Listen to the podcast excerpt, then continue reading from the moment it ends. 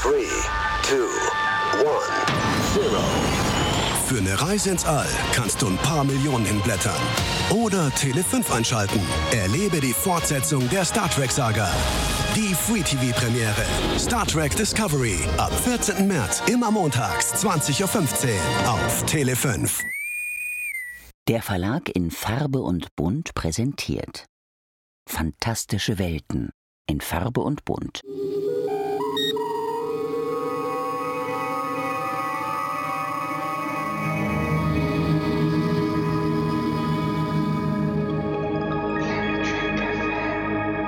Moin Moin und herzlich willkommen zu einer Sonderausgabe von Planet Trek FM, die ganze Welt von Star Trek, mit mir, eurem Björn Sülter.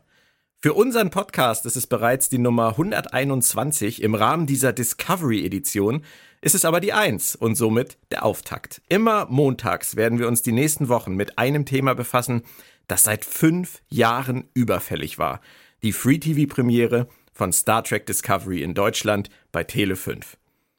Von wir spreche ich deshalb, weil ich natürlich nicht allein im Cast bin und auch über die Frau an meiner Seite kann man eine ganze Menge sagen. Sie ist mehrfache Bestsellerautorin, preisgekrönte Übersetzerin und langjährige Kolumnistin der Geek und der Spaceview. Ich begrüße Claudia Kern. Hallo Claudia.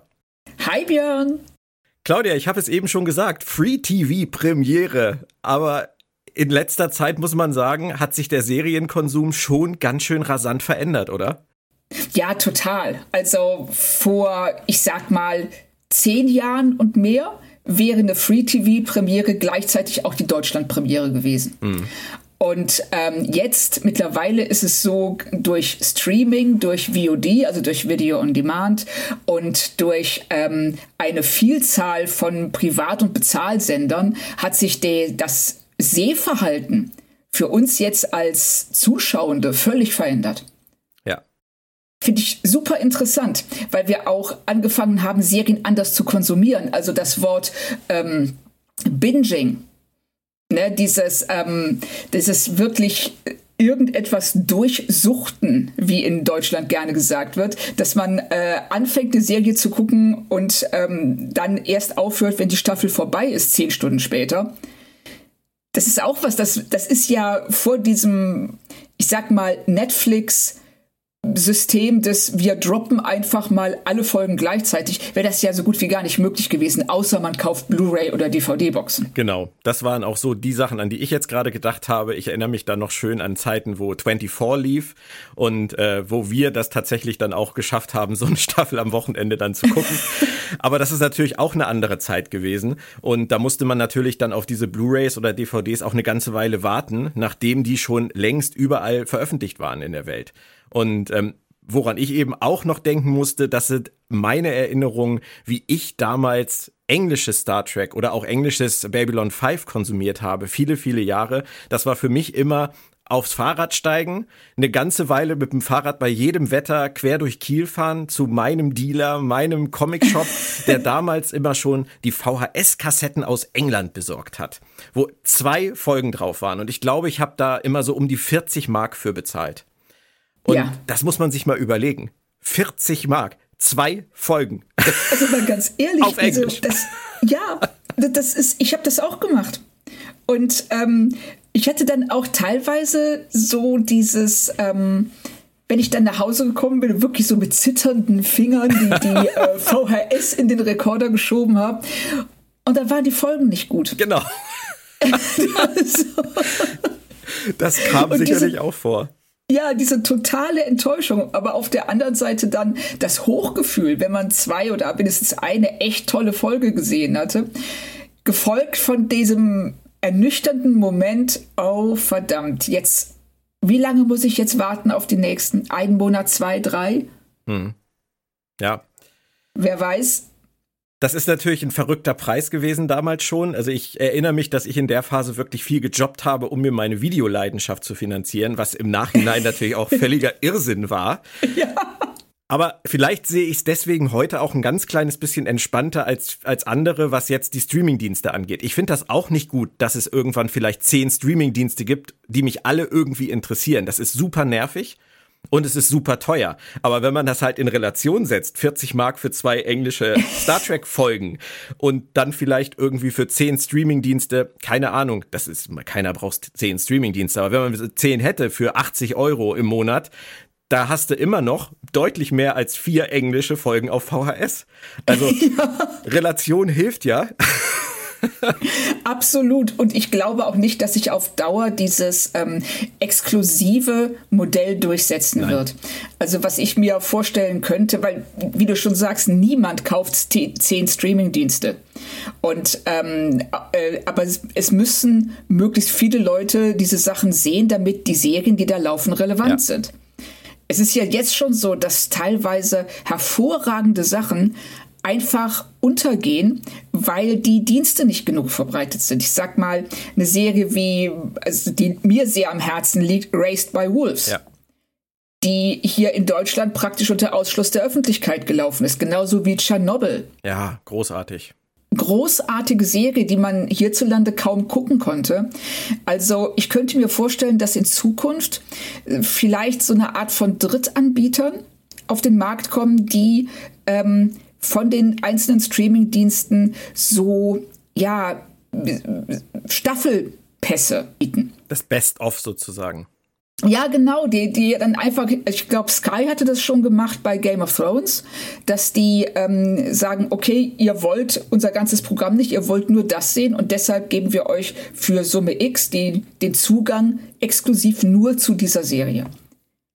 Ich glaube, das wird auf Dauer sich eher durchsetzen als dieses massive Abo. Horten. Und es gibt ja auch immer noch viele Leute, die lineares Fernsehen gucken. Das darf man nicht vergessen. Da kommen wir nachher noch drauf. Denn trotz all dieser ganzen Veränderungen am Markt, wir erinnern uns natürlich auch gerne an so einige Daten aus der Vergangenheit. Den 27. Mai 1972 zum Beispiel oder den 7. September 1990 den 28. Januar 1994, den 21. Juni 1996 und den 15. März 2003. Klingt jetzt irgendwie nach Björn Sölter zitiert generische Daten aus der Vergangenheit. Nein, an diesen Tagen feierten die klassischen fünf Star Trek Serien ihre deutsche Free-TV-Premiere. Und im Fall der Originalserie mit Kirk, Spock und McCoy mussten die Fans hierzulande damals satte fünf Jahre und neun Monate auf den Startschuss der Abenteuer an Bord Bord der USS Enterprise warten. Das ZDF war damals der erste deutsche Sender, der dieses neue Science-Fiction-Format überhaupt in unsere Flimmerkisten geholt hat. Und man könnte jetzt meinen, so weit, so gut. Aber Claudia, fünf Jahre und neun Monate, das ist krass. Ja, ist es auch. Also man kann sagen, es gab ja damals noch kein Internet. Das heißt, die allerwenigsten Menschen in Deutschland werden überhaupt gewusst haben, dass es Star Trek gibt. so wie ähm, ähm, auch viele, auch viele andere amerikanische Serien, die ja teilweise mit jahrzehntelanger Verspätung ins deutsche Fernsehen gekommen sind. Und ähm, wir hatten ja zu der Zeit, die Fernsehlandschaft war ja sehr homogen, sagen wir mal. Also, also ARD und ZDF waren ja fast schon austauschbar von ihrer Programmpolitik her. Und wir, und es gab halt wenig Sendeplätze. Und als das Fernsehen populärer wurde und man gemerkt hat, man möchte vielleicht auch Dinge gucken aus anderen Ländern. Das hat ja auch relativ lang gedauert, bis man überhaupt Sachen eingekauft hat auf diese Weise. Und, ähm, und bei Star Trek, also ich könnte mir vorstellen, dass man, und das beweist vielleicht auch der Sendeplatz, nicht so richtig wusste, was man damit anfangen soll. Das auf der einen Seite, denn die haben ja damals auch wirklich einzelne Episoden ausgesucht, die ihnen besonders wertvoll erschienen ja. und andere weggelassen, weil sie in den Augen unserer Sittenwächter vom öffentlich-rechtlichen Fernsehen zum Beispiel zu gewalttätig, zu anstößig oder zu geschmacklos waren. Das sind völlig andere Zeiten. Ja, völlig. Also auch diese Anmaßung zu glauben, dass nur weil du in der Fernsehredaktion sitzt, darüber bestimmen kannst, was ein ganzes Land gucken darf und was nicht. Hm das ist schon echt brutal. Also ich kann mich erinnern, dass es eine ähm, Geschichte gab über Dallas, dass da ein kompletter Handlungsstrang mit dem homosexuellen Freund einer Hauptdarstellerin rausgeschnitten wurde, weil man die deutschen Zuschauer damit nicht belasten wollte.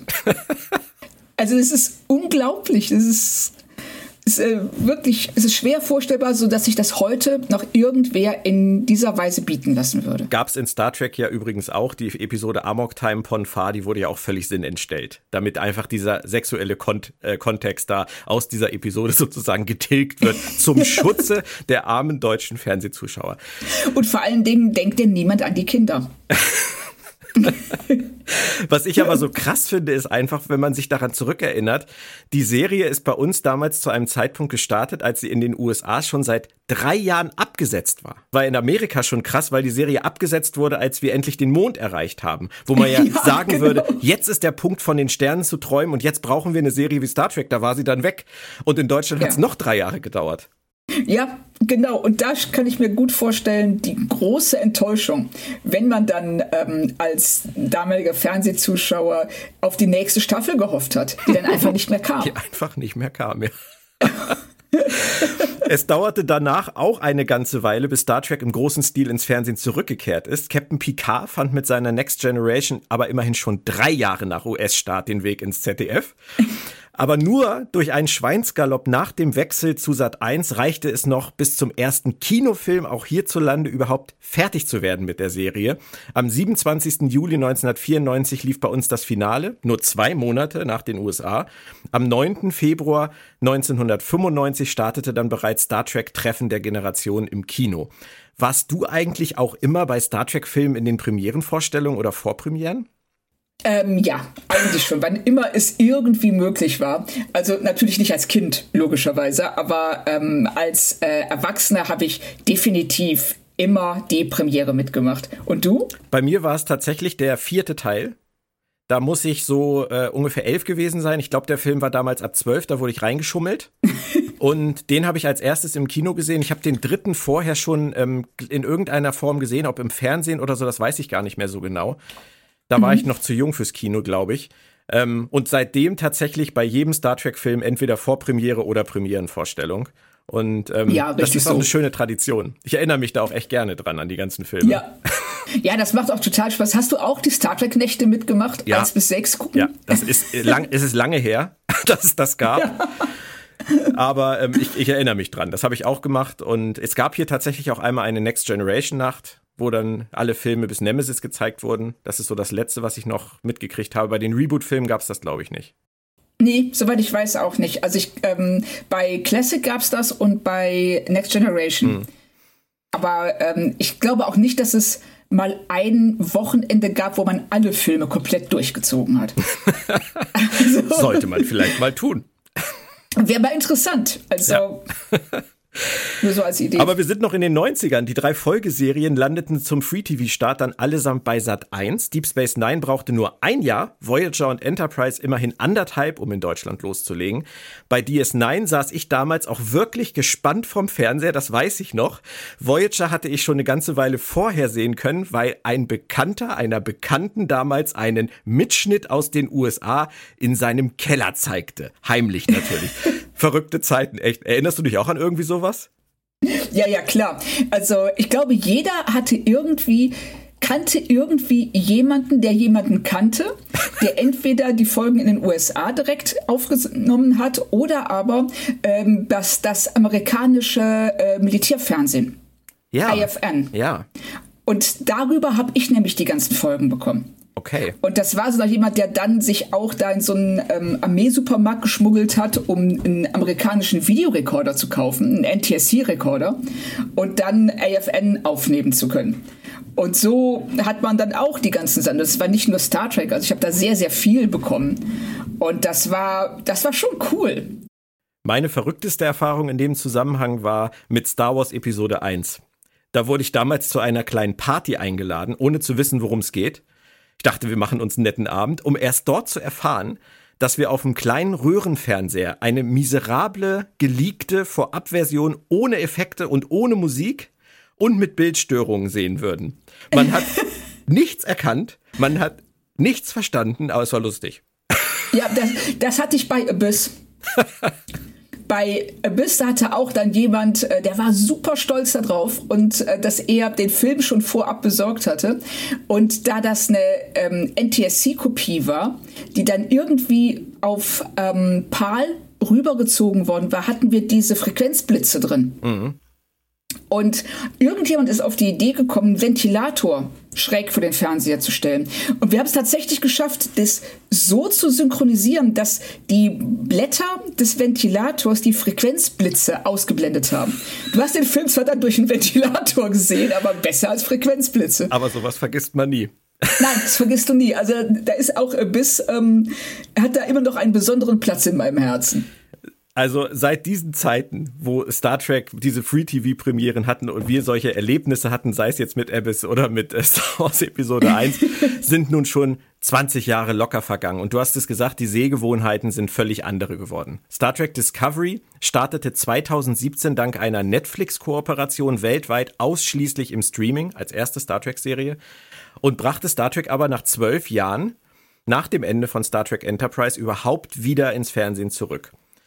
Und nach einem klitzekleinen Zeitsprung von rund fünf Jahren sind wir jetzt in der Gegenwart angekommen. Der 14. März 2022 steht vor der Tür und das ist der Tag, an dem wir wirklich alle, an dem wirklich alle deutschen TV-Zuschauer die neuen Abenteuer an Bord der USS Discovery und USS Shenzhou erleben dürfen.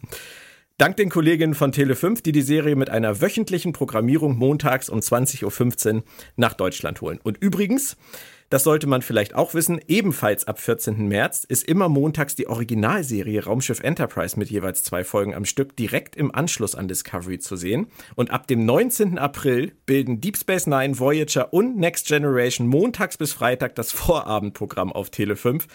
Das ist viel Star Trek im Free TV die nächsten Monate. Es gibt aber seit einigen Jahren auch sehr viel neues Star Trek abseits des deutschen Free TVs. Auch wenn das eine ganze Weile ehrlicherweise nicht mehr absehbar war. Claudia, ich habe es schon erwähnt, Star Trek befand sich von 2005 bis 2017 zwölf Jahre lang in einer Pause. Wie kam es dazu? Ja, mangelndes Interesse, eine vielleicht auch Fehlplanung von CBS und Paramount man hat ja nach Voyager, also Voyager, das ist ja durchaus auch aufgefallen in den Produktionsstudios, kam bei den Kritikern und auch beim Publikum nicht mehr so gut an, gerade in den späteren Staffeln. Und Enterprise als Idee, eben dieses Prequel zu machen, das die Anfänge der Föderation und der Sternenflotte zeigt, war vom Prinzip her eine total spannende Idee, die aber gerade in den ersten zwei Staffeln nicht umgesetzt werden konnte. Sie haben es nicht geschafft, eine eigene Geschichte zu erzählen, ohne in den, ja, in den äh, Stricken, die ihnen die ähm, ursprüngliche Seriengeschichte in die die gefesselt worden waren, da irgendwie auszubrechen. Das haben sie nicht geschafft. Und sie haben es nicht geschafft, auch das Interesse vor allen Dingen der Mainstream-Zuschauer zu wecken, die vielleicht überhaupt nicht verstanden haben, wann das denn spielen soll und wieso jetzt alle andere Uniformen anhaben. Das, ähm, und dann hat man sich sicherlich dann am Ende von Enterprise gedacht, okay, das hat jetzt keinen Sinn. Ähm, es ist, vielleicht ist die Zeit für Star Trek vorbei, vielleicht hat der Zeitgeist sich in eine so andere Richtung entwickelt, dass wir mit dem, was für uns bisher Star Trek war, nicht mehr punkten können. Das ähm, war ja 2005 rum, die Fernseh-SF war ja eh nicht so gut bestückt. Und vielleicht dachte man auch, die Zeit für Science Fiction ist schlicht und ergreifend vorbei. Nach diesem Wendepunkt des Jahres 2000, der ja äh, extrem futuristisch geplant, äh, also besetzt war von ähm, all diesen Visionen, wie sieht die Welt im Jahr 2000 aus? Und dann sah sie halt nicht so aus, wie wir gedacht haben. Und es gab keine Mondbasen und keine fliegenden Autos. Und ähm, vielleicht haben sie gedacht, ja, es ist nicht mehr die Zeit für so eine Sternenutopie. Das mag sein. Zur Ehrenrettung von, von Voyager und Enterprise würde ich anmerken, dass damals Star Trek ja sehr erfolgreich in Amerika in der sogenannten Syndication war. Und mit ja. Voyager haben sie dann ja das United Paramount Network gestartet, ihr Prestige-Objekt. Das ist auch lustig, weil das ja auch eine Duplizität ist der Ereignisse. Jetzt machen sie Paramount Plus, ihren ja. Streaming-Dienst. Damals war es UPN und Voyager war zum Launch da. Aber dieser Sender UPN, der hat ja nie funktioniert, so wie sie sich Nein. das vorgestellt haben. Die haben da mit Wrestling gearbeitet und mit Projekten und Formaten, die überhaupt nicht zu Star Trek gepasst haben. Ich erinnere mich an furchtbare Werbespots für Star Trek und Enterprise kam danach und ist da auch einfach auf diesem Sender untergegangen in Amerika. Ja, die Sachen sind untergegangen, ähm, eben auch aus diesem Gefühl heraus, wir brauchen jetzt unseren eigenen Sender, weil das ist jetzt gerade das coole Zeug, was jeder macht. Aber es, ich habe so ein bisschen die Befürchtung, dass das mit Paramount Plus ähnlich laufen könnte. Aber ähm, sie haben es halt nicht geschafft, eine Identität zu entwickeln und äh, das wirklich als die Heimat von Star Trek zu besetzen. Und Leute dazu zu bringen, für so einen Sender Geld zu bezahlen. Es ist halt auch ein Nischensender gewesen und ja. immer geblieben. Ähm, das klingt jetzt so ein bisschen so, wenn ich das sage, als würde ich sagen, die Serien sind nicht schuld, sondern der böse Sender ist schuld. Zur Wahrheit gehört aber natürlich auch, dass man im Kino sehr genau ablesen kann, wie viel Interesse es an etwas gibt. Und Star Trek war mit ähm, Star Trek Generations und First Contact ja damals mit Next Generation Film auf einem ganz guten Weg, hat aber dann mit Insurrection, der Aufstand und mit Nemesis gezeigt, dass auch da der Zenit überschritten war. Es war ja nicht nur Enterprise und Voyager, sondern es war ja parallel auch noch das Scheitern von Nemesis nach dem Scheitern von der Aufstand, das dazu geführt hat, dass 2005 einfach erstmal nichts mehr passiert ist. Ja, und man muss ja auch ähm, nicht nur den kommerziellen Aspekt, sondern auch den künstlerischen, weil die letzten beiden Star Trek-Filme und auch Enterprise in gerade in den ersten zwei Staffeln und mit der letzten Folge waren einfach nicht gut. Ich kann jeden verstehen, der es anders sieht. Ich habe auch schon viele getroffen, die es anders sehen, tatsächlich. ja. ja. Ähm, ich mochte vieles von Voyager, ich mochte vieles von Enterprise, aber in der Gesamtheit gebe ich dir absolut recht. Also gerade was so die kreative Vision für die Serie angeht, hat's da echt gehapert. Ja, das meine ich ja. Also das, äh, deshalb habe ich bei Enterprise auch gerade so ein bisschen eingeschränkt, dass es äh, vor allen Dingen die ersten zwei Staffeln waren, wo sie überhaupt nicht wussten, wo sie hinwollen. Und bei äh, TNG die letzten beiden Filme, die auch verunglückt sind. Also da das ist keine Schuldzuweisung in irgendeiner Weise. Es ist einfach, man hat versucht, eine Richtung einzuschlagen, die nicht funktioniert hat. Ja. Dann kam aber 2009, also schon nach vier Jahren immerhin, die Reboot-Kinofilme von J.J. Abrams. Und die haben immerhin damals bewiesen, aus dem Stand, dass es noch ein Publikum für das Franchise gibt, oder? Ja, also das, ähm, ich glaube, da hat J.J. Abrams auch echt hart für arbeiten müssen, dass er diese Chance bekam und er ist ja ein Fan. Und ich finde, man merkt es den gerade dem ersten Film ganz extrem an, wie gut der sich in das Franchise einfügt, aber einen ganz anderen und eigenen Weg beschreitet. Und ich glaube, das hat für, das war für viele Mainstream-Zuschauer ausschlaggebend, dass sie wussten, wenn ich jetzt da reingehe, werde ich alles kapieren. Mhm. Ja, äh, ich würde, ich würde eine Sache einschränken. Ich weiß, was du gerade gemeint hast, aber deswegen ja. versuche ich das jetzt nochmal klarer zu sagen. Er ist ein Fan, ja, er ist ein großer Fan von Science Fiction. Ja. Aber er ist ja kein Star Trek-Fan. Und ähm, er hat sich ja damals Leute geholt, die wussten, wovon sie schreiben. Ja, ja, genau. Ja, Genau. Was, von was er ein Fan ist, das wussten wir ja eigentlich immer, das war Star Wars. und viele sagen ja ganz ketzerisch bis heute, er hat mit Star Trek damals eigentlich geübt. Für seine Star Wars-Filme, die er dann später gemacht hat. Aber ähm, du hast schon recht. Also, wenn wir, wenn wir uns diese Filme angucken, meiner Meinung nach haben sie, was Modernisieren angeht, alles richtig gemacht damals. Ja, das sehe ich auch so. Und sie haben sich befreit von äh, 50 Jahren Geschichte Mhm. Und ähm, das ist natürlich immer so ein zweischneidiges Schwert. Auf der einen Seite ist es nötig, um neue Zuschauer ins, äh, zu diesem Franchise zu holen. Auf der anderen Seite riskierst du damit natürlich auch die etablierten Fans zu verlieren oder vor den Kopf zu stoßen. Und das ist ja auch tatsächlich passiert, also letzteres zumindest. Ähm, ausgewirkt auf den Erfolg gerade des ersten Films hat sich das nicht. Es hat dann ja noch eine ganze Weile gedauert, nachdem die Reboot-Filme 2009 angefangen haben, nämlich bis 2017, weil es damals einfach, wir erinnern uns, es gab diesen Bruch damals, Paramount, CBS haben sich getrennt, diese, dieser Viacom-Split, wie man das bezeichnet hat. Heute heißen sie, das können wir jetzt, Stand 2022, ganz entspannt sagen, heißen sie wieder Paramount. Alles heißt wieder Paramount, aber damals war es komplizierter und CBS musste damals warten aufgrund von Verträgen, bis sie auch im Fernsehen wieder was machen durften. Und deswegen haben sie dann damals da angesetzt, 2017.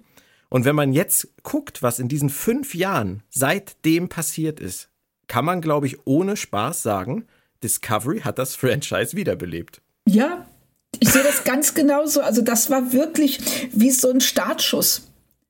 Und ähm, man merkt auch, dass Paramount die ganze Zeit über, bevor sie jetzt 2017 wirklich wieder anfangen konnten, ins Fernsehen, also Star Trek ins Fernsehen zurückzubringen, so zu Star Wars rübergeschielt hatten. Und haben sich gedacht, boah, wir wären gern so cool wie Star Wars. und dann haben sie, und jetzt haben sie halt entschieden, wir schmeißen jetzt einfach alles in den Kochtopf und gucken, was am Ende rauskommt. Und geben uns mehr Star Trek, als wir je am Stück gesehen haben. Das ist unglaublich wenn ich sage Startschuss ähm, oder dass Discovery Star Trek wiederbelebt hat, ich weiß genau, es gibt ja, es gibt ja viele kritische Fans da draußen und auch wir, Claudia, wir gehören ja durchaus auch zu den kritischen Fans. Ja. Ähm, ich kann auch jeden verstehen, der mit der einen oder anderen Serie, dem einen oder anderen Film aus Gründen Probleme hat. Deswegen ist das auch überhaupt kein Statement über die Qualität. Jede Serie hat irgendwie ihre Qualitäten und jede Serie gefällt irgendwem, aber Fakt ist halt einfach, wäre Discovery nicht für CBS und Netflix über Jahre ein Erfolgsmodell gewesen, dann wäre es zu dem, was wir jetzt haben, überhaupt nicht gekommen. Richtig. Von daher ist es letztendlich vielleicht nicht so groß wie damals mit TNG, als die das in den 80ern wiederbelebt haben und das ja wirklich ein Massenphänomen war in Amerika. Es ist aber trotzdem einfach so, dass die Serie dafür gesorgt hat, dass wir ein neues Star Trek-Universum gekriegt haben. Richtig, und das ist wirklich ähm, wir werden sicherlich auch noch darauf eingehen, wie Discovery aufgenommen wird und wurde im Fandom. Aber das, wie du schon sagst, es ist letzten Endes ähm, äh, der finanzielle Erfolg, der dafür sorgt, dass wir mehr Star Trek bekommen. Und dieser finanzielle Erfolg, der ist da. Die Serie ist, ähm, ist ein Erfolg die hat weitere Serien hervorgebracht, die alle sehr eigen sind, ihr eigenes Publikum ansprechen und sicherlich, wie du schon sagtest, vom einen mehr gemocht werden als von anderen. Aber also wir, also ich muss sagen, selbst bei der Kritik, die ich ab und zu und du ja auch für Discovery übrig habe, ich bin super, super froh, dass wir im Jahr 2022 so eine Auswahl an Star Trek haben. Ob das jetzt die alten Serien sind, die immer wieder mal entweder im Free TV laufen oder die man zu Hause in der Box stehen hat und die neuen, auf die man sich freuen kann und die einem auch neue Seiten von Star Trek eröffnen. Und wenn wir über dieses Star Trek-Universum reden, dann reden wir ja bald über fünf parallel laufende Serien neue Kinofilme, Shorttracks und diese ganzen Projekte, die noch in Aussicht stehen. Also da ist schon mehr als eine Spur Marvel und Star Wars drin.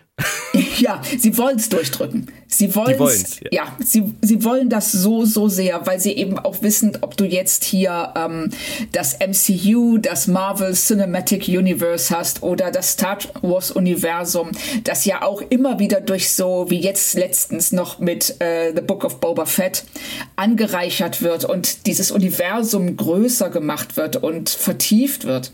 Und genau das versuchen sie hier auch. Und sie haben das Riesenglück, dass sie dank dieser 50, 60-jährigen Star Trek-Geschichte halt ein Fundament haben und ein Fundus, aus dem sie schöpfen können, wovon ähm, viele andere Franchises wirklich nur träumen können. Das hast du schön gesagt. Und dann würde ich sagen, ist es an dieser, an dieser Stelle Zeit, jetzt mal den Scheinwerfer Richtung Discovery etwas mehr zu drehen. Wir werden uns zur Feier dieser Free-TV-Premiere in den nächsten Wochen hier bei Planet Track FM mit ein paar verschiedenen Aspekten zur Serie befassen. Allerdings primär mit Blick auf neue Fans, die nicht streamen und keine DVD- oder Blu-ray-Boxen bisher gekauft haben. Und Überraschenderweise muss ich sagen, war es für mich auf jeden Fall, durch unsere Con-Erfahrung wissen wir, das sind gar nicht wenige. Richtig. Also ich habe das auch immer total unterschätzt oder viele Jahre lang total unterschätzt, bis bei Discovery. Wir ähm, sind ja beide gerne auf der FedCon. Und ähm, das ist ja Deutschlands, eine von Deutschland, also Deutschlands größte Hotel-Convention. Und die Schauspieler aus Discovery, die da waren, da gab es einen kleinen Zwischenfall, als jemand auf der Bühne was gespoilert hat. und das war blöd, aber also ich wäre nicht drauf gekommen, dass es tatsächlich ein Spoiler ist, weil es eben dies, äh, das war bereits im äh, ja im Streaming in den USA, im Streaming in Deutschland war es bereits gelaufen und ich weiß jetzt gar nicht, ob die Blu-ray-Box schon raus war. Ich bin mir nicht ganz sicher. Aber wir, uns ist das ja auch passiert, als wir unser gemeinsames Panel auf der FedCon ja. hatten und ich irgendwas gesagt habe und aus dem Publikum kam, toll, ich habe es noch nicht geguckt. Ja, richtig. Und das war, und das war da genauso. Dann, äh, als er das sagte, geht auf einmal ein Raunen durchs Publikum. und ich dachte so, oh, das sind aber mehr als fünf Leute, die das noch nicht gesehen haben. Also man darf das nicht unterschätzen, wie viele da sind, die tatsächlich Free TV ausschließlich gucken. Mhm. Ja, ich habe 2019, habe ich in meinem Panel im Herbst 2019 auf der FedCon die Leute aus Spaß gefragt, wer hat denn Discovery noch nicht geguckt? Und ich habe eigentlich gedacht, da muss jetzt keiner großartig sich anstrengen und den Arm heben, weil es ist keiner da. Aber es ging fast der ganze Saal hoch. Oh. Und dann habe ich gefragt, ernsthaft, habe ich gerade irgendwie eine blöde Frage gestellt? Habe ich es falsch rum formuliert? Nein. Der Großteil der Leute in meinem Star Trek Panel auf der FedCon hatte zu dem Zeitpunkt, zwei Jahre nach Start von Discovery, die Serie noch nicht geguckt. Wow. ja, von also, daher. Ja, man darf, das ist wieder, das lehrt einen nicht von sich selbst auf andere zu schließen. Mhm. Und auch welcher Stellenwert das hat. Und nicht jeder ist bereit, für Streamingdienste Geld zu bezahlen oder kann sich Streamingdienste leisten und äh, hat aber das gleiche Recht, diese Serien zu genießen, ungespoilert zu genießen, wie die Leute, die sie vor fünf Jahren gesehen haben. Das ist natürlich in Zeiten des Internets ein bisschen schwieriger geworden. Ja. Als ähm, in, wenn du als zu einer Zeit, als du nur in deinem Freundeskreis halt sagen müsstest, bitte spoilert mich nicht. ja, und das ist einfacher einzuhalten als ähm, irgendwelche Memes zu sehen und äh, versehentlich halt in den voll in den Spoiler reinzurennen. So wie wenn man jemandem erzählt, dass bei Titanic am Ende das Schiff sinkt. Ich glaube, das ist etwas, was man verschmerzen kann. Das passiert ja auch heute immer noch. Ja. Dass Leute sagen, um Gottes Willen, das wollte ich jetzt nicht wissen.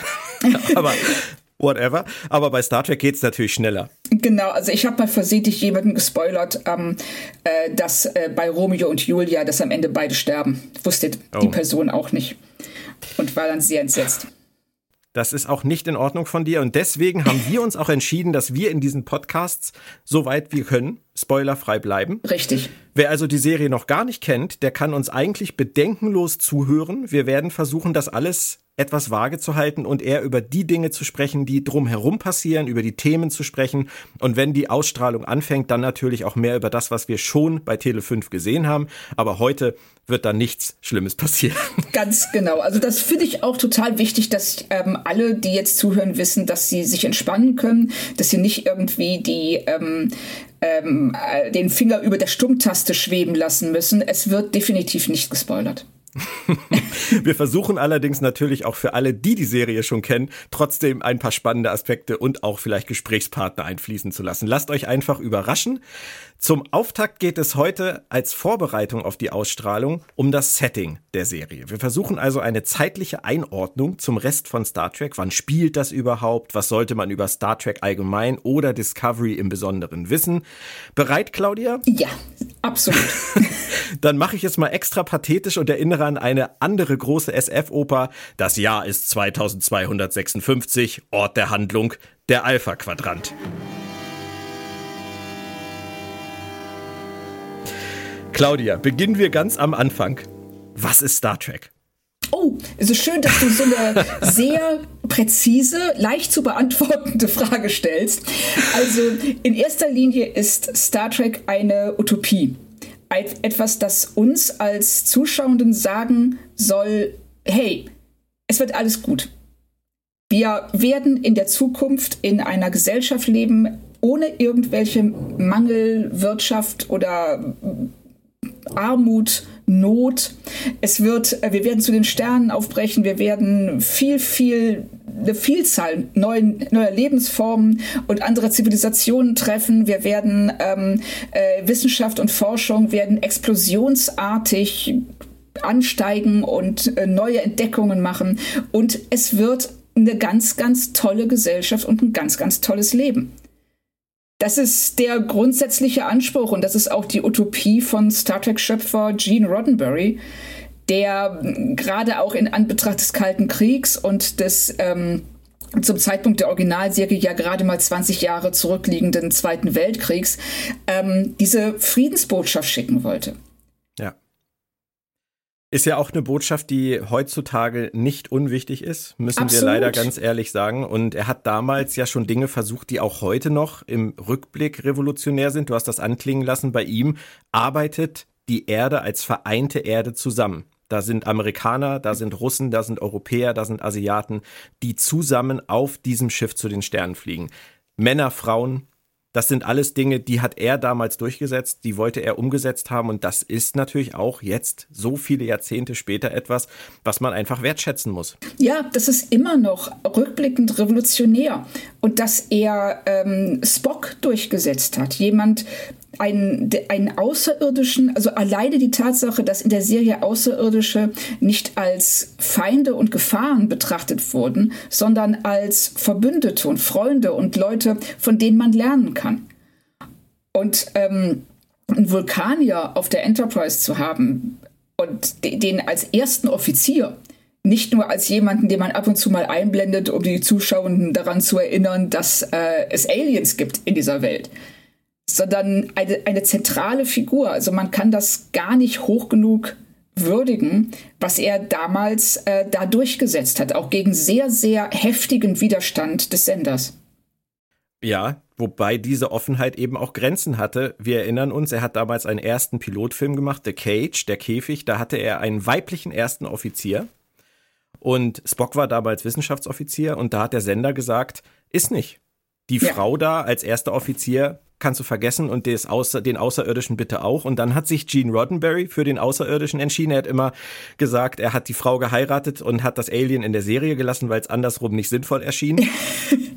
ist was dran. Aber es ist natürlich auch ein, sagen wir mal, negativer Kern an dieser ganzen Geschichte, weil er diese Frau in dieser Führungsposition einfach nicht in der Serie behalten konnte. Ja, er wusste, was er wusste, dass er eins von beiden behalten kann also einen Aspekt, der ihm wichtig war, behalten konnte. Und er hat sich für den Außerirdischen entschieden, vielleicht auch, weil Leonard Nimoy äh, den einfach phänomenal gespielt hat. Und weil es exotischer war für die Zuschauer. Ja, richtig. Also das, ne, das äh, war sicherlich exotischer und fremder. Und, ähm, und es war auch vielleicht leichter, dieses Dreigestirn Kirk, Spock, McCoy als drei Männer darzustellen als eine Frau da reinzupacken. Also das, ähm, es ist schwierig. Ich denke mal, äh, das hat ihm auch große Bauchschmerzen bereitet, dass er sie ähm, rausnehmen musste. Er hat sich, er hat das gemacht, was er für richtig hielt. Und letzten Endes ähm, war er nicht in der Position, alles durchzusetzen. Er ist, er, du kannst dich nicht äh, völlig gegen deine Geldgeber stellen. Nicht über einen längeren Zeitraum oder nicht bei allen Schlachten. Vor allem, weil es ja auch bei ihm wirklich noch am Anfang seiner Karriere war. Ja. Und ähm, deswegen muss man das sicherlich auch im Hinterkopf behalten. Er hat das damals schon gut gemacht, aber er war, und das ist ja auch ein Teil der Wahrheit, Gene Roddenberry, er war nicht nur ein Träumer, er war nicht nur jemand, der sich überlegt hat, was kann man für eine positive Zukunftsvision hier erschaffen, sondern er war auch schon Geschäftsmann, auch durch sein Elternhaus. Und er wusste denke ich, sehr genau, was er brauchte, um Dinge zu verkaufen. Und deswegen hatte ich das mit der Exotik eben aufgebracht. Das war, denke ich, von ihm auch eine pragmatische Entscheidung. Bin ich der, der festen Überzeugung, ja. Und äh, man darf eben auch nicht vergessen, über welche Zeit wir hier reden. Das ähm, ist alles heute, mag das fast schon lächerlich erscheinen, gerade ich sag mal in Zeiten von Discovery. Aber damals war es tatsächlich alleine die Tatsache, dass eine schwarze Frau auf der Brücke saß, auch wenn die nicht viel zu tun hatte. Und einen kurzen Rock anhatte. Und einen kurzen Rock anhatte. Das, ähm, ja, es ist auch der Zeit geschuldet, auch der Mode ja. der Zeit geschuldet. Klar, logisch. Und, ähm, aber sie war da und sie war sichtbar. Und das kann man nicht von vielen Serien aus dieser Zeit behaupten. Und an der Stelle wird ja immer gerne die Whoopi Goldberg-Geschichte erzählt, die als kleines Kind damals Uhura im Fernsehen gesehen hat und ihre Eltern gerufen hat und gesagt hat, da ist eine schwarze Frau im Fernsehen, die keine Bedienstete ist. Die hat eine wichtige Position auf diesem Raumschiff. Wie unglaublich ist das? Das war die Inspiration für die kleine Whoopi Goldberg, später Schauspielerin zu werden. Ja, wenn man sich das mal überlegt, welche gewaltige Wirkung etwas haben kann, das für uns relativ nebensächlich ist mhm. beim Zuschauen an sich. Und was die Röcke angeht, hat sich ja Gene Roddenberry sogar später noch bei Next Generation ein bisschen über sich selbst lustig gemacht und hat die Männer in Röcke gesteckt. Ja, ja, genau. Von daher, der Mann hatte auch Humor. Ja. es wird auch erzählt von verschiedener Stelle, er hatte auch durchaus was für Frauen in kurzen Röcken übrig. Das ist auch Teil der großen Geschichte ja. über Gene Roddenberry. Von daher hat er das vielleicht auch einfach gerne gesehen bei den Dreharbeiten. Who knows? Aber es waren die 60er und da muss man dann auch einfach den Schleier drüber legen. Er hat auch andere Sachen gemacht, die ich total spannend fand und die man immer vergisst. Er hat nämlich eine rauchfreie Gesellschaft damals gezeigt. Ja, richtig. Wie revolutionär ist das bitte, wenn man das sich überlegt, in den 60er Jahren zu sagen, wir werden irgendwann nicht mehr rauchen und er hat recht behalten. Ja, er hatte damit absolut recht. Und das, ähm, man sieht einfach, dass ähm, ich kann, ich könnte mir vorstellen, dass, dass dieser utopische, saubere Look der Enterprise, dass es da, wenn da Leute rumlaufen mit, ich will stell dir mal vor, Kirk wird da sitzen auf dem Köpfchen mit dem Aschenbecher und erstmal eine rauchen das, es passt auch nicht. Also die Frage ist, nehmen wir es jetzt wahr als das passt nicht, weil es bizarr ist oder auf uns bizarr wirkt oder würde es, wenn sie geraucht hätten, auf uns heute völlig normal wirken? Also da sie ja auch damals in Militärserien geraucht haben, als wenn es kein Morgen gäbe, ja. hätte er das bestimmt auch in Star Trek machen können. Ich denke auch. Und er war ja auch jemand, er war ja ein sehr starker Raucher. Und ähm, dass er aber sagte, ja, es wird in Zukunft, weil das ist ungesund. Und ich glaube auch, dass da dieses, äh, dieses Star Trek-Bewusstsein reinkommt von einer utopischen, gesunden, langlebigen Gesellschaft. Da passt das Rauchen einfach nicht. Ich, ich sag mal, die trinken ja auch nicht viel. Doch, doch. Nein. Das ist, das ist gerade das Ding, Claudia. Das ist ja gerade das Spannende an der Sache. Ich habe gerade für, für den Crosskite Verlag ein Star Trek Cocktailbuch übersetzt.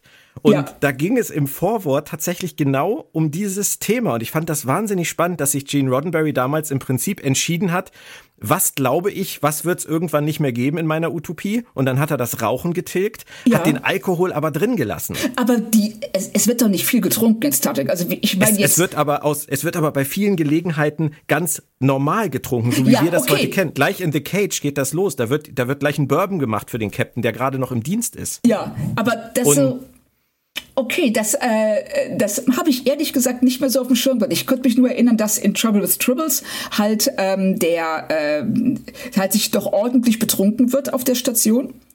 Ja, auch Scotty säuft mal einen unter den Tisch, ja, um, um ihn auszuschalten.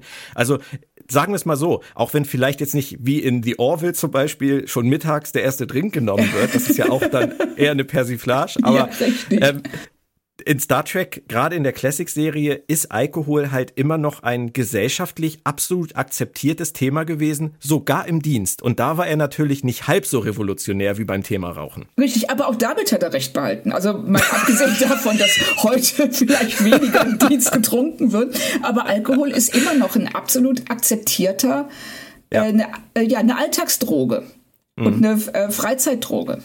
Ja, das stimmt.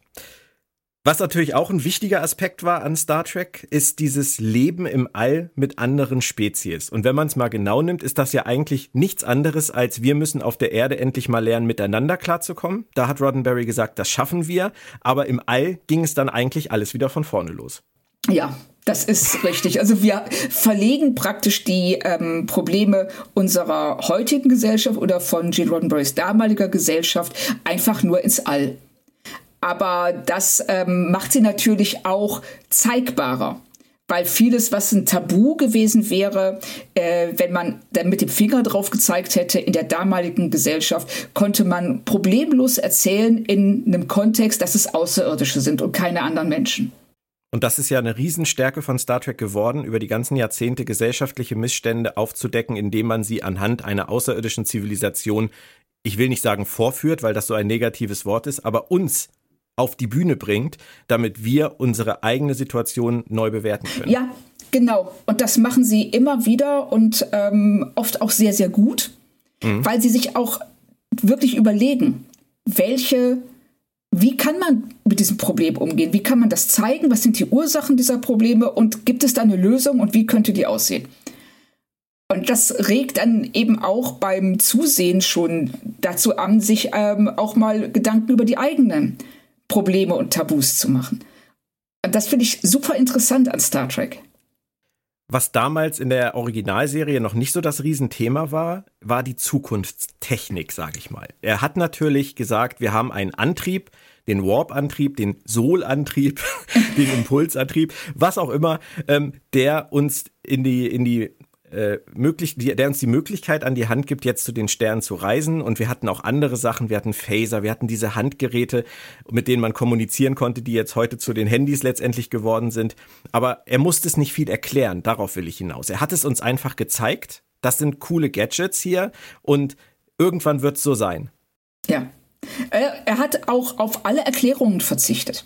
Also dass ähm, dieses, was dann später in TNG und auch in Voyager mal ab und zu so ein bisschen schwierig wurde, ähm, dieses ähm, Technikgelaber.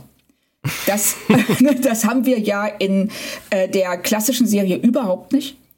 Da, da wird dann mal, dann sagt dann Kirk mal, Mr. Scott, ich brauche in zwei Sekunden Warp 7. Und dann sagt der Captain, ich brauche aber eine halbe Stunde. Und dann sagt Kirk, nein, du hast zwei Sekunden. Und sagt Scotty, okay, und dann geht's los.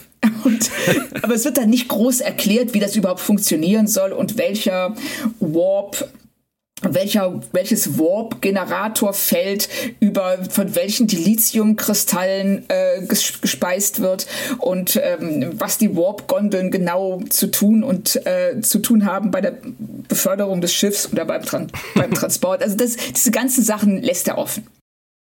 Aber nichtsdestotrotz ist das natürlich visionär gewesen, weil diese Geräte, mit denen sie kommuniziert haben, die sie aufgeklappt haben, wir haben irgendwann dann in unserer jetzt auch schon wieder Vergangenheit diese Klapphandys gehabt. Ja. Heute brauchen wir sie zum Glück nicht mehr aufklappen, wobei jetzt kommt ja auch wieder sowas auf. Ja, genau, es kommen ja die faltbaren Handys, die dann auch genau. wieder aufgeklappt werden. Richtig. Und dann halt diese, diese Handwaffen oder auch diese ganzen medizinischen Geräte, die McCoy da auf seiner Krankenstation hat, wo er einfach nur mit so einem Gerät so rüberscannt und dann alle Daten auf dem Schirm hat. Das sind ja Dinge, die sind über die Jahrzehnte dann wirklich Realität geworden. Und da hat Star Trek sicherlich auch zu beigetragen, dass Leute gesagt haben, da forschen wir jetzt mal dran, das ist geil. Ja, ich glaube auch, dass ähm, ganz oft das Leben halt die Kunst imitiert. Und ja. in dem Fall, Roddenberry hat zwar nichts erklärt, aber er hat gesagt, so hier, ähm, es ist doch total altmodisch, ähm, Leuten irgendwie Nadeln in die Adern zu stechen oder sonst irgendwas zu machen. Also in meiner Zukunft muss der Arzt niemandem mehr wehtun mit Untersuchungen. Der geht einmal kurz mit seinem Scanner drüber und kann dann direkt sagen, was los ist. Und dass das, dass das Leute inspiriert zu eigenen Forschungen und zu, hey, wie weit können wir damit kommen? Mhm. Können wir in diese Richtung gehen? Das ist, ähm, es wird vielleicht gerade durch die fehlenden Erklärungen auch ähm, noch inspirierender. Mhm. Weil du das selbst befüllen kannst. Was Gene Roddenberry aber ganz sicher damals nicht vorhatte, war aus Star Trek ein riesengroßes Franchise zu machen. Der Mann war relativ jung, er hatte eine Frau, er hatte kleine Kinder und er wollte einfach nur ein vernünftiges Leben für seine Familie und irgendwie in diesem Business Hollywood Fuß fassen, nachdem er ja vorher schon bei der Polizei war und Pilot war, Kampfpilot etc.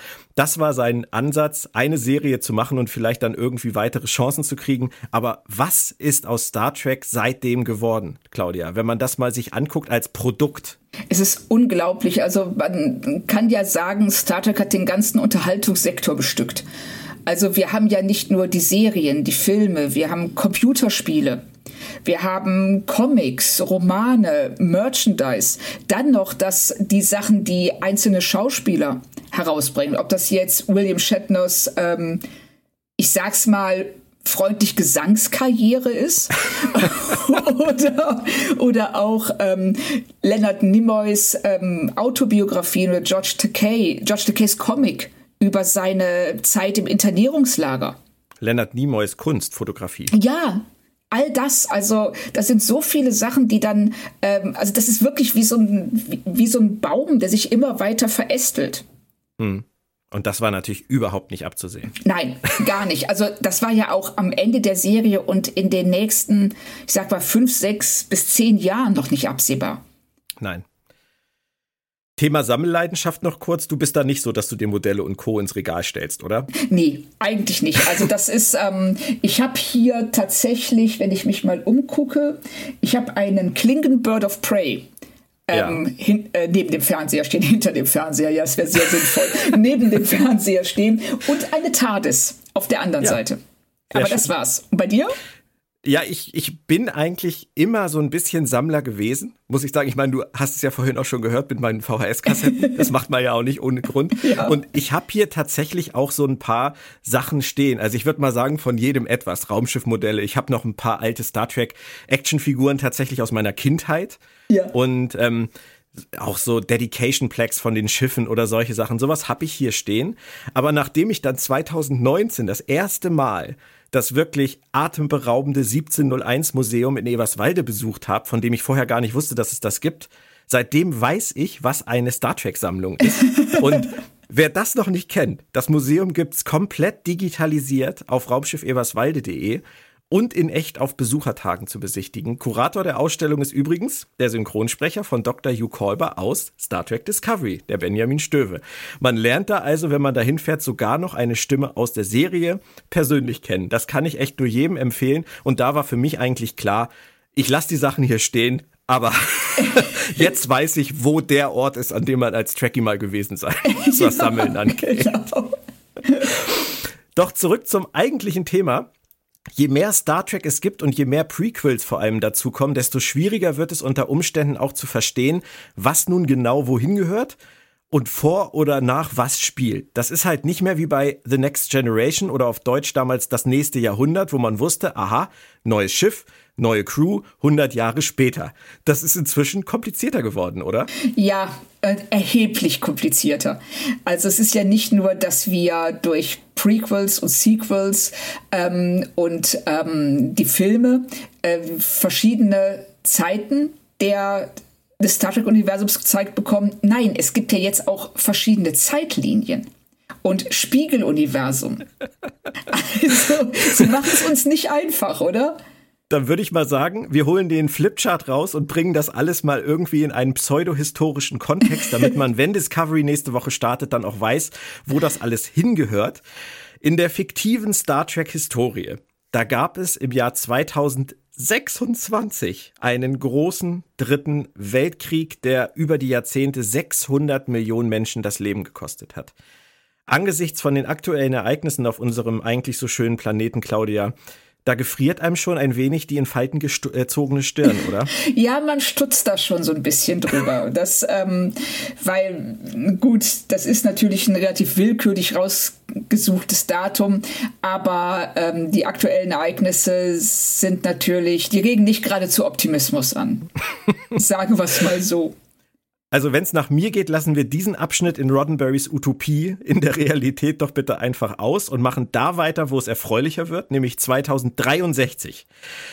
Da erfand nämlich ein gewisser Zephram Cochrane irgendwo im Nirgendwo von Montana die erste warpfähige Rakete, übrigens auf Basis einer alten Atomrakete, und machte die Vulkanier auf die Menschheit aufmerksam. Zu sehen ist das Ganze im tollen achten Kinofilm Star Trek Der erste Kontakt. Und wenn ich sage, er machte sie auf die Menschheit aufmerksam, meine ich natürlich, die Vulkanier haben damals das erste Mal gemerkt, dass die Menschen jetzt dazu fähig sind, zu den Sternen zu reisen.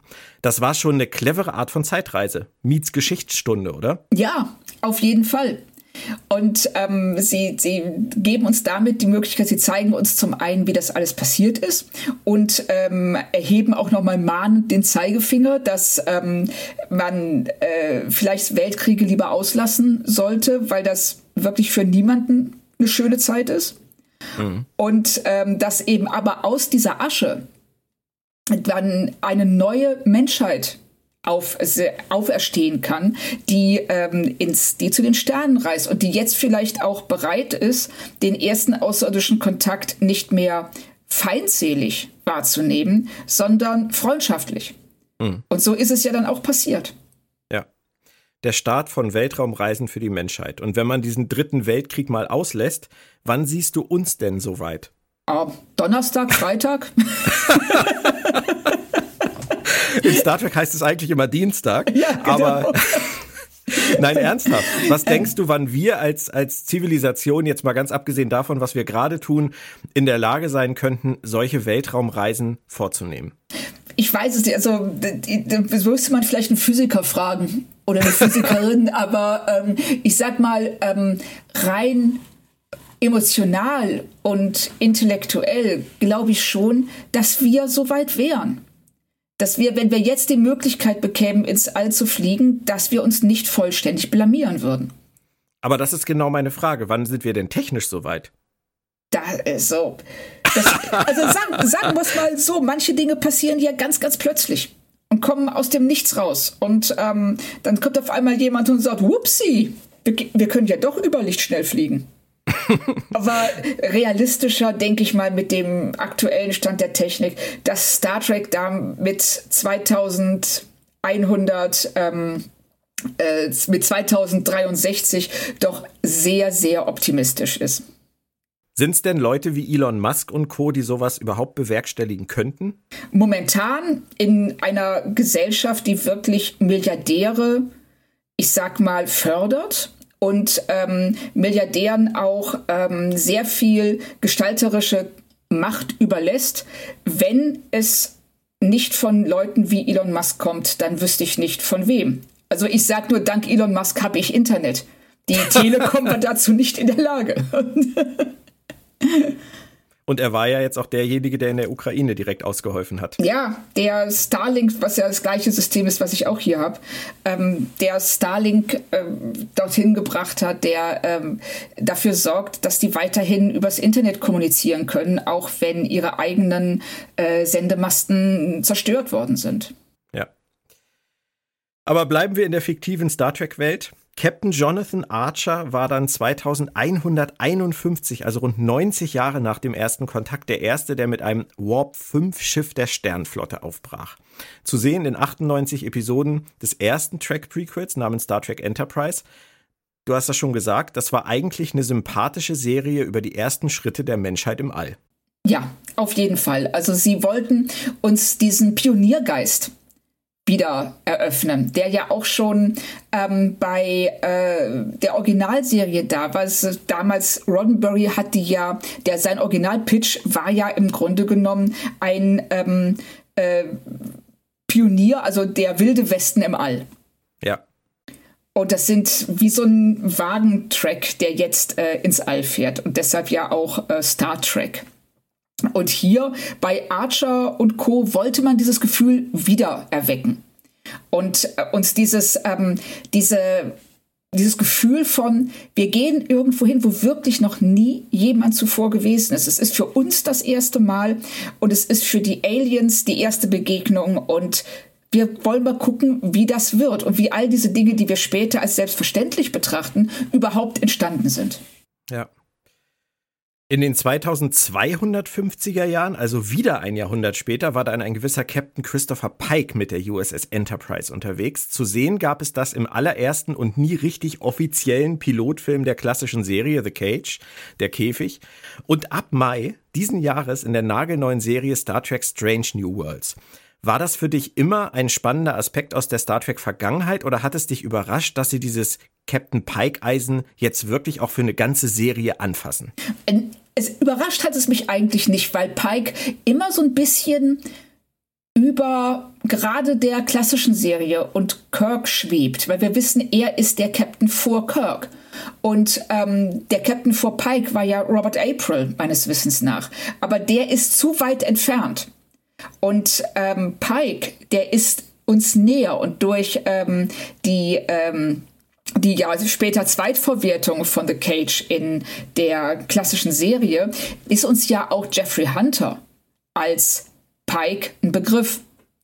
Und wir wissen, und, und es ist eine tragische Geschichte, die ihn da befällt oder die er durchstehen muss.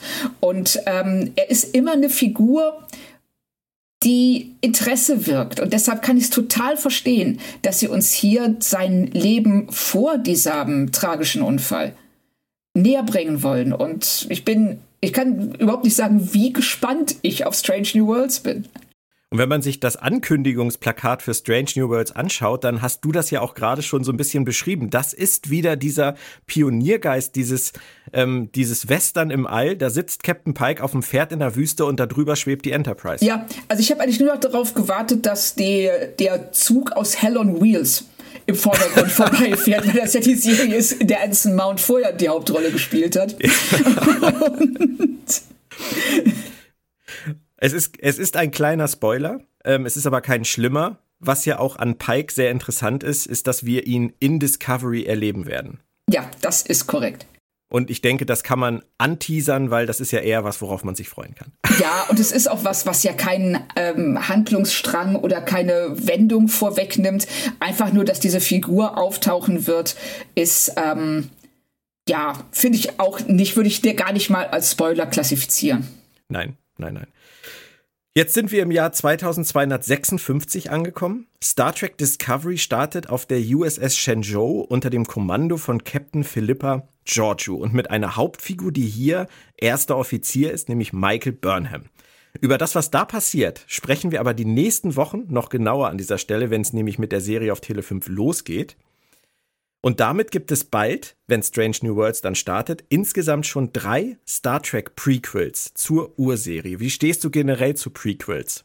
Ich bin da immer so ein bisschen zwiegespalten. Ich weiß nicht, wie dir, wie es dir geht, aber ich, also ganz oft mag ich an Prequels, dass sie Dinge erzählen, die ähm, in der Gegenwartsserie nicht mehr erzählt werden können, weil sie abgeschlossen sind. Und auf der anderen Seite, da wir aber da sie abgeschlossen sind, ist die Frage, inwieweit sie noch interessant sind und ähm, inwieweit eine Serie durch die Ereignisse in der Gegenwart ja an diese an dieses Fundament, auf dem es ruht, gefangen ist. Hm. Für mich geht das alles so ein bisschen auf die Frage hinaus, was ein Prequel haben oder leisten muss und welche Klippen es umschiffen muss. Richtig. Und da ist also für mich war natürlich äh, Star Wars Episode 1 traumatisch damals. Das ist für mich so der, der Fall, wo ich sage, ja. bitte keine Prequels. Ähm, für mich ist die ganze Prequel-Trilogie von Star Wars etwas, was ich nicht gebraucht hätte im Nachhinein. Ja. Außer, dass ich dann wusste, dass äh, Darth Vader vorher mal irgendwann ein guter Kerl war. ähm, ich hoffe, das war jetzt kein Spoiler, falls es jemand noch nicht geguckt hat. es tut mir leid, bei Titanic sinkt das Schiff. Darth Vader war mal nett und ist das am Ende nicht mehr. Egal. Ähm, bei Star Trek, ich habe das bei Enterprise ganz oft gedacht, sie haben damals beim ersten Prequel ja eigentlich vorgehabt, die erste Staffel davon handeln zu lassen, wie die Menschheit sich auf den Flug zu den Sternen überhaupt vorbereitet. Das durften sie nicht. Da hat der Sender damals gesagt, nein, das Schiff muss in der ersten Folge abheben. Ja. Das sind natürlich Dinge, die sind verdammt schade. Und ähm, wenn man dann sieht, dass Enterprise dann eine Folge später hatte, äh, First Flight, Erstflug, wo man ein bisschen was davon sieht, wie Captain Archer und sein Vater sich darauf vorbereitet haben, dass das alles möglich ist. Das hat Spaß gemacht. Und ich glaube, wenn die Serie ihr Potenzial selber eine wirklich spannende Geschichte zu erzählen mehr erfüllt hätte, dann hätte sie auch mehr Fans noch gefunden. Dadurch, dass sie sich nie ganz entscheiden konnten, wollen wir jetzt einfach nur lustige Star Trek-Anekdoten, die man kennt, wieder verwursten oder doch irgendwas Eigenes erzählen, ist es so ein Mischmasch geworden. Und ich glaube, Weißt du, das ist, das ist für mich so das Ding. Die Story muss von selbst auf festen Beinen stehen. Ja, richtig. Und ähm, das ist, wie du schon sagtest, auch in Star Wars das Problem gewesen, dass sie auf etwas hinauslaufen müssen, das wir schon kennen. Und das, so eine Geschichte dann trotzdem interessant zu erzählen, ist wahnsinnig schwierig.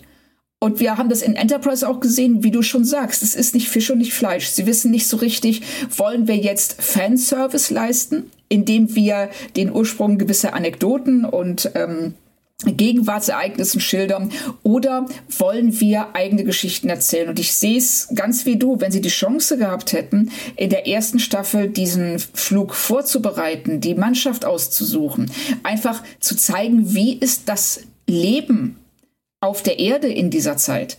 Das ist ja was, das Star Trek uns eigentlich immer schuldig geblieben ist. Zu zeigen, wie ganz normale Leute leben. Und das hätten sie hier die Chance gehabt, das genau das zu tun. Und äh, sie durften es dann nicht. Ich kann auf der anderen Seite auch den Sender verstehen, dass der sagt, hört mal Leute, ihr macht hier eine Weltraumserie und ihr wollt in der ersten Staffel nicht ins All fliegen. Das geht nicht. so, und ja, das, das sind halt die Probleme zwischen den Kreativen und denen, die auf dem Geld sitzen. Da muss man dann Kompromisse finden und die sind mal gut und mal schlecht fürs Produkt. Am Ende. Das ist heute in der Streaming-Zeit tatsächlich anders. Da werden dann kreative Fernsehmacher eingekauft, damit sie ihre kreative Vision durchziehen.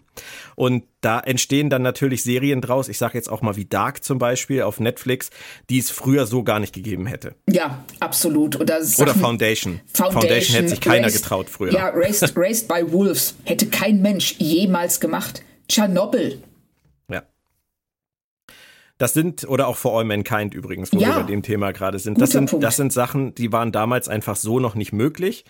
Und ähm, Discovery muss man zumindest sagen, ohne dass es ein Spoiler ist, ähm, die Serie hat sehr oft versucht, eine eigene Identität zu kreieren, auch unters auf unterschiedliche Art und hat sich Themen ausgesucht, die sehr stark verfolgt werden, ob das jetzt zum Beispiel Diversität ist.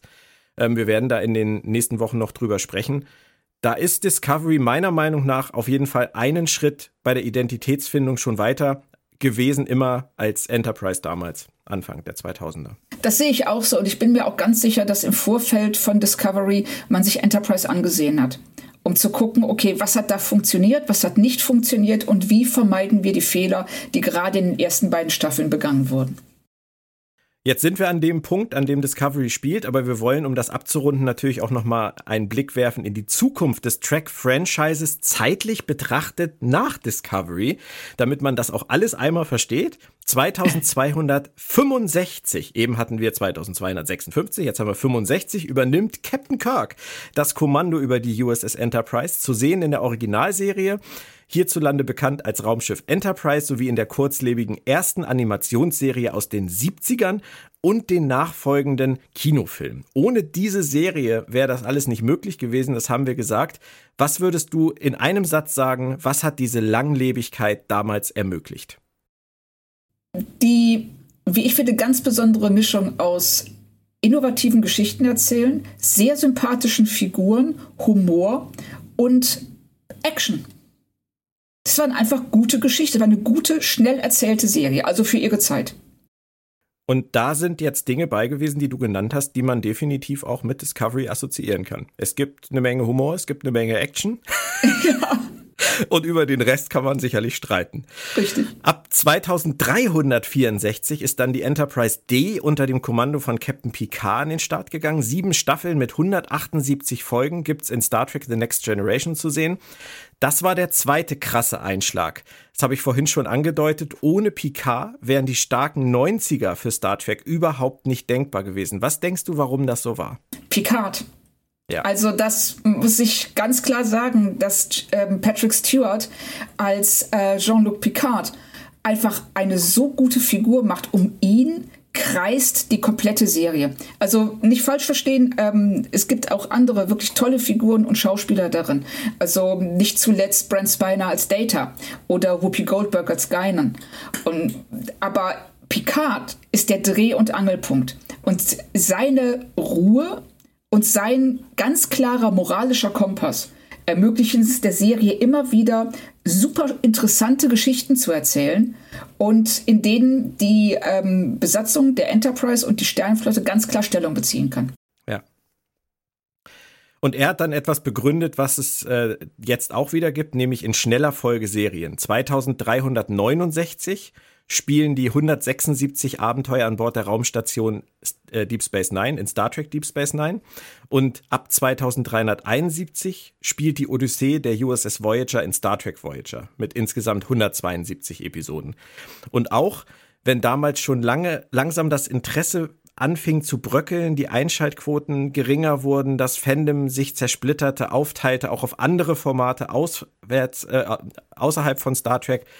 Das war die erste goldene Phase. Definitiv. Also man hatte so ein bisschen den Eindruck, dass das das Star Trek als ein Massenphänomen ist, etwas, was auch den Mainstream erreicht, zu einem Zeitpunkt passiert, an dem eigentlich der Zenit schon so ein bisschen überschritten war. Und wie du sagst, das Fandom anfing zu bröckeln und sich auch auf andere ähm, Franchises und Serien zu verteilen. Aber da greift Star Trek unheimlich in den Mainstream rein. Und ähm, da, dadurch wird sie auch noch äh, zumindest komplett, denke ich mal, durch die sieben Staffeln Voyager getragen. Das, ähm, und es war, du hast absolut recht, es war die, das erste große goldene Zeitalter von Star Trek, was Merchandise, Serien, was äh, einfach auch die Wahrnehmung in der Öffentlichkeit von dir als Star Trek-Fan angeht. Du bist nicht mehr so belächelt worden, man hat dich nicht mehr für bescheuert gehalten. Und das ist schon eigentlich ein sehr schöner, eine sehr schöne Zeit gewesen. Die aktuellen Serien, die es heute gibt, die spielen größtenteils in der fernen Zukunft. Ab 2380 fliegt die USS Cerritos aus Star Trek Lower Decks. Ab 2383 dann die Teeny Crew auf der USS Protostar in Star Trek Prodigy. Und auch wenn das beides Animationsserien sind, das ist pures Star Trek Gold, oder? Ja, also das, es fühlt sich so sehr wie Star Trek an. Also gerade Lower Decks. Ähm, bei äh, Prodigy habe ich mich am Anfang ein bisschen schwer mit dem Animationsstil getan, weil der für mich ähm, sehr stark von Star Wars besetzt war. Aber bei Lower Decks war ich sofort drin. Und ähm, die, wie sie Geschichten erzählen, wie sie ihre Figuren konstruieren und auch einfach, wie clever sie sind, das ähm, überrascht und begeistert mich immer wieder. Und es ist einfach toll. Und den spätesten Ansatzpunkt bisher, den lieferte das Spin-off Star Trek Picard. Ab 2399 spielt das und führt uns jetzt inzwischen bald in der zweiten Staffel den gealterten Jean-Luc Picard vor. Seit letzter Woche zweite Staffel bei den Kollegen von Amazon Prime und im Herbst übrigens Staffel 1 auch nochmal bei Tele 5. Oh, Claudia, wenn man das alles verstanden hat, dann hat man schon, würde ich sagen, eine Menge verstanden. Dennoch gibt es da auch noch eine Anomalie, Du hast es gesagt, die Reboot-Kinofilme seit 2009, es sind drei Stück bisher. Star Trek, Star Trek Into Darkness und Star Trek Beyond. Und wir haben gesagt, die haben tolle Sachen damit gemacht, die haben einen wahnsinnigen Humor da reingebracht, die haben ikonische Figuren perfekt neu gecastet und haben Star Trek diesen Massenappeal zurückgebracht. Aber was halt immer wieder total gerne vergessen wird, die Filme starten in der von mir gerade so genau beschriebenen Zeitlinie des Jahres 2233, also nach Archer, aber vor Pike und Kirk. Das Raumschiff USS Kelvin untersucht sonderbare Energiesignaturen. Der Grund, Romulaner Nero ist dem alten Spock aus dem Jahr 2387 zurückgefolgt, um sich zu rächen. Und erst durch diesen Zwischenfall mit der Kelvin entsteht eine ganz neue Zeitlinie, die man jetzt Kelvin-Zeitlinie nennt, in der Kirk seinen Vater verliert, früher das Kommando über die USS Enterprise erhält, Vulkan zerstört wird und generell vieles anders abläuft. Da haben sie es sich und uns schon echt kompliziert gemacht, oder? Ja, allerdings. Ich kann, also, ähm, es ist, ähm, es ist sehr verwirrend ähm, ich kann die Gründe verstehen. Sie, das ist ein Befreiungsschlag. Also gerade die ähm, Explosion von Vulkan, das ist ein Moment, äh, den vergisst man nicht so schnell, wenn man den im Kino gesehen hat.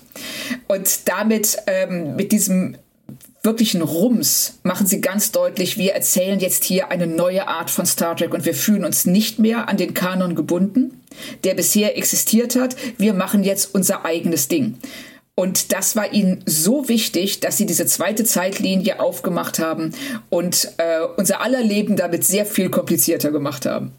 Wobei es natürlich auch etwas ist, was man wertschätzen muss, weil hätten sie es anders gemacht, hätten sie einfach nur ein Reboot gemacht, dann hätte man halt gesagt, ja toll, jetzt erzählen sie das, was wir schon kennen, anders. Was soll das denn?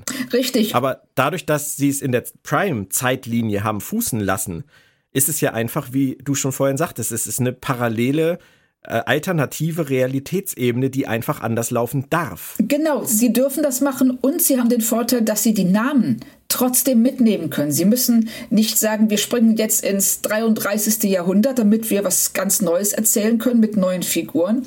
Nein, sie können uns Kirk, Spock und McCoy zeigen, auch hervorragend besetzt.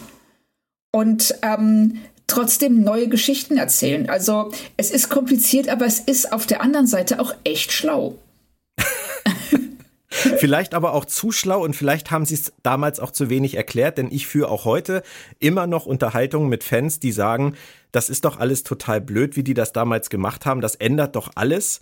Das ändert meine geliebte Zeitlinie, die ich in den ganzen alten Serien und Filmen geguckt habe. Und dann sage ich immer, nein, guck's dir nochmal an. Es fängt da an, in der Zeitlinie, die du so liebst. dann geht es in eine andere und deine geliebte Zeitlinie bleibt davon unbeeinflusst. Aber das ist offensichtlich so kompliziert und äh, um die Ecke erklärt worden, dass das auch heute noch viele nicht verstehen. Es verstehen tatsächlich sehr viele nicht. Und ähm, weil sie sagen zu Recht, ja, wenn ich, aber das sehe ich doch. Das ist doch da, das ist jetzt die Föderation. Als ob das, was vorher gewesen wäre, dadurch nichtig würde. Aber so ist es ja nicht. Es existiert beides parallel. Und ich denke auch, dass jetzt gerade durch die neuen Serien dieser Aspekt noch mal viel, viel deutlicher geworden ist. Sagen so, ja, es gibt diese beiden Zeitlinien, die existieren nebeneinander und das ist okay. Die begegnen sich nicht, die, die beeinflussen sich nicht gegenseitig, alles in Ordnung. Ich weiß nicht, ob ich das so großartig finde, wenn ich länger drüber nachdenke. Muss ich dir wirklich sagen, jedes Mal wieder, wenn ich darüber nachdenke, komme ich eigentlich zu dem Schluss, dass das eine Verkomplizierung war, die Star Trek für das Massenpublikum auf Dauer eigentlich noch weniger zugänglich gemacht hat. Ich weiß nicht, ob das Massenpublikum ein so großes Interesse daran hat. Oder ob die nicht einfach nur die Serien so sehen, wie sie präsentiert werden, sich über gute Folgen freuen und schlechte halt möglichst vergessen. Ich bin mir nicht sicher, ob die wirklich so ins Detail gehen beim Gucken der Sachen.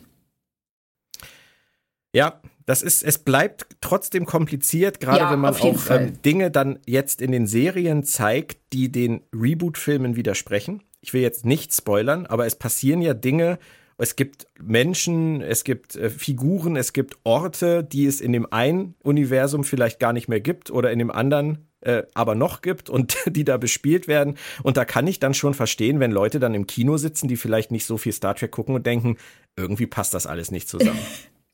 ja, es ist die Frage, wie vielen fällt das tatsächlich auf, wie viele stört es.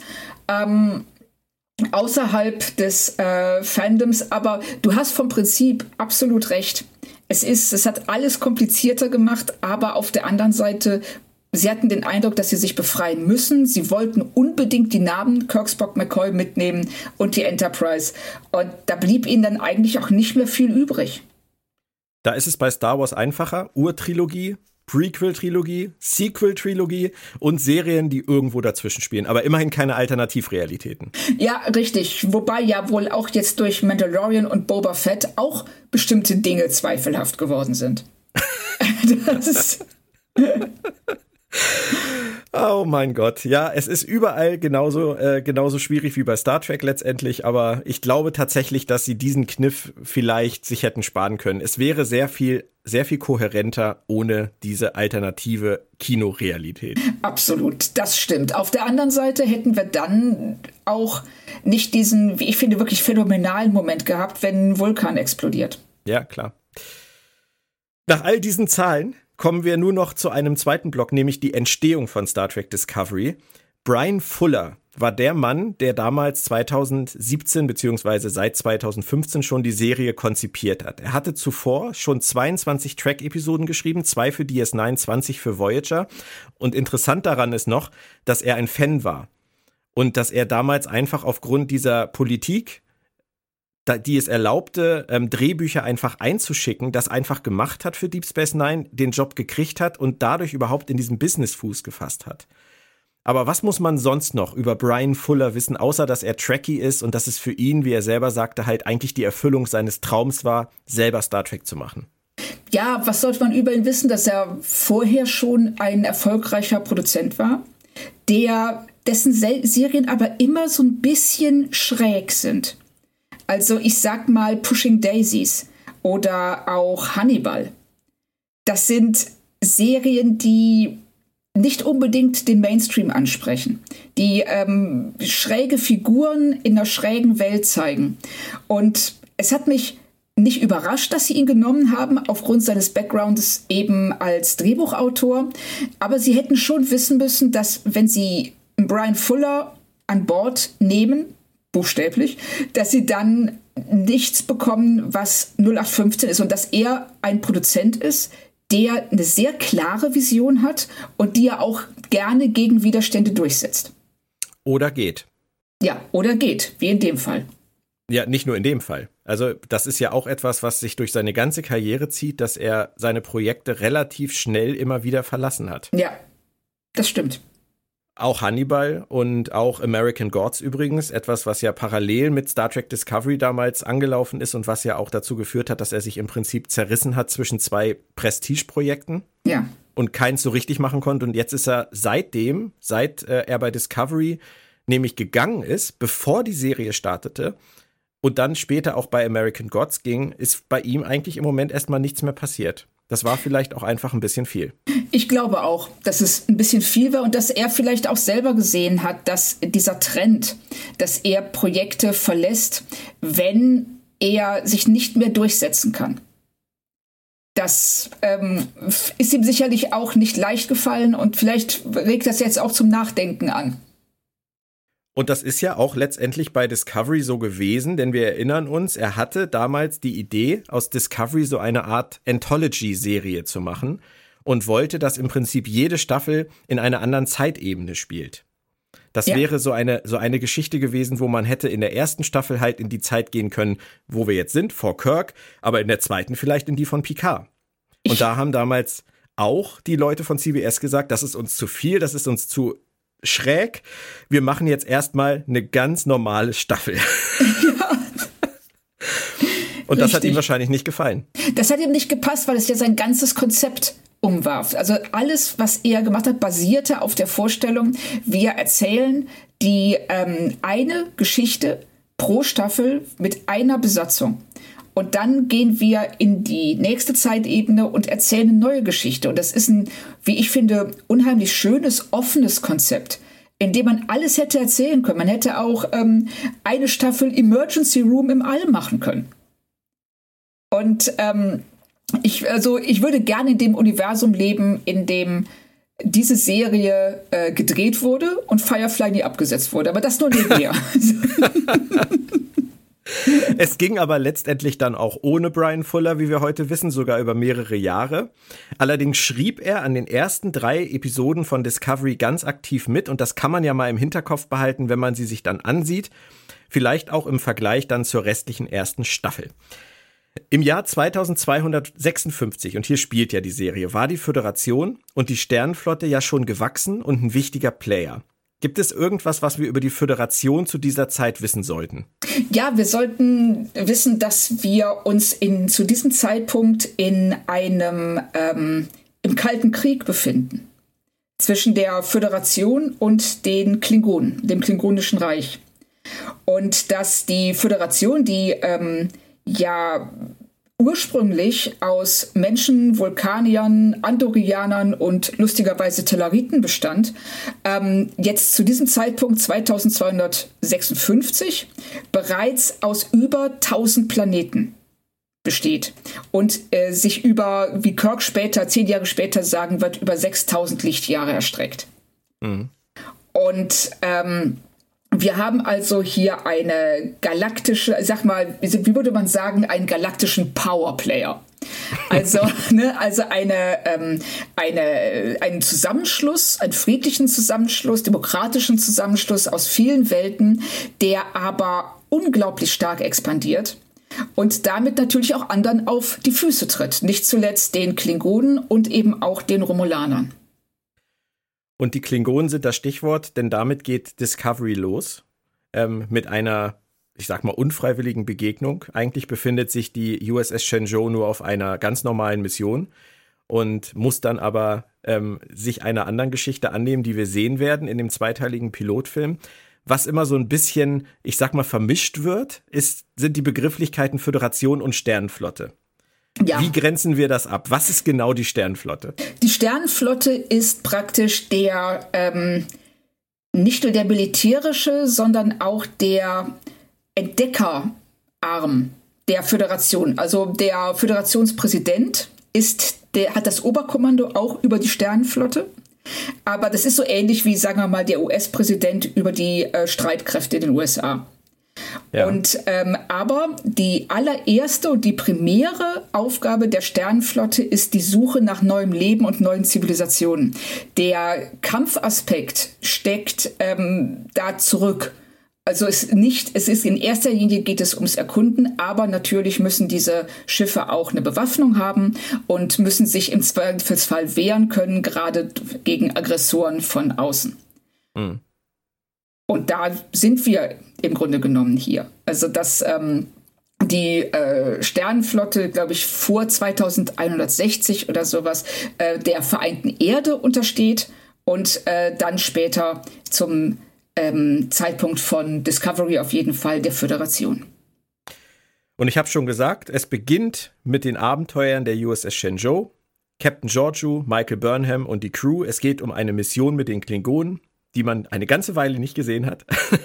und ähm, gibt es noch irgendwas außer diesem kalten Kriegsszenario, was man zu diesem Zeitpunkt über die Klingonen wissen sollte?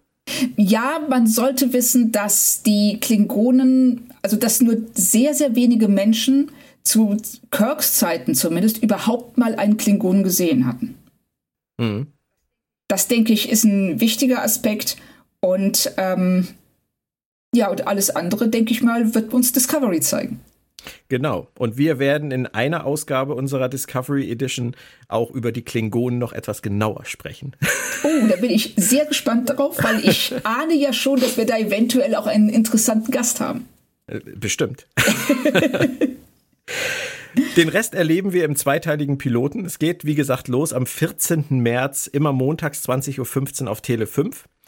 Und wer noch etwas Lesestoff zur Serie sucht, ebenfalls in Zusammenarbeit mit Tele5 ist ein Hochglanzmagazin entstanden, das bereits vorbestellt werden kann. TV-Klassiker Star Trek Discovery, das Magazin zur Free-TV-Premiere.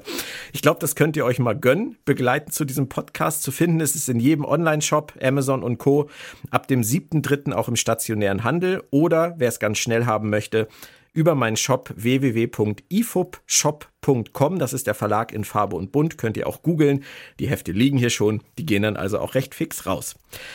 Wir hören uns hier bei Planet Track FM dann ebenfalls am kommenden Montag wieder mit dem zweiten Teil unserer Discovery Edition. Oder auch, wenn ihr mögt, bei jeder anderen Ausgabe unseres Podcasts über www.planettrackfm.de. Soundcloud, unseren RSS-Feed, den gibt's auch auf der Homepage oder bei allen möglichen Anbietern wie Audible, Spotify, iTunes und Co. Wir freuen uns, euch bald wieder an Bord zu haben. Ich sage vielen Dank, Claudia. Es hat sehr viel Spaß gemacht. Ja, fand ich auch und ich äh, freue mich tatsächlich darauf, Discovery nochmal von vorne zu sehen. und an euch alle da draußen, bleibt bis dahin gesund und schön. Tschüss.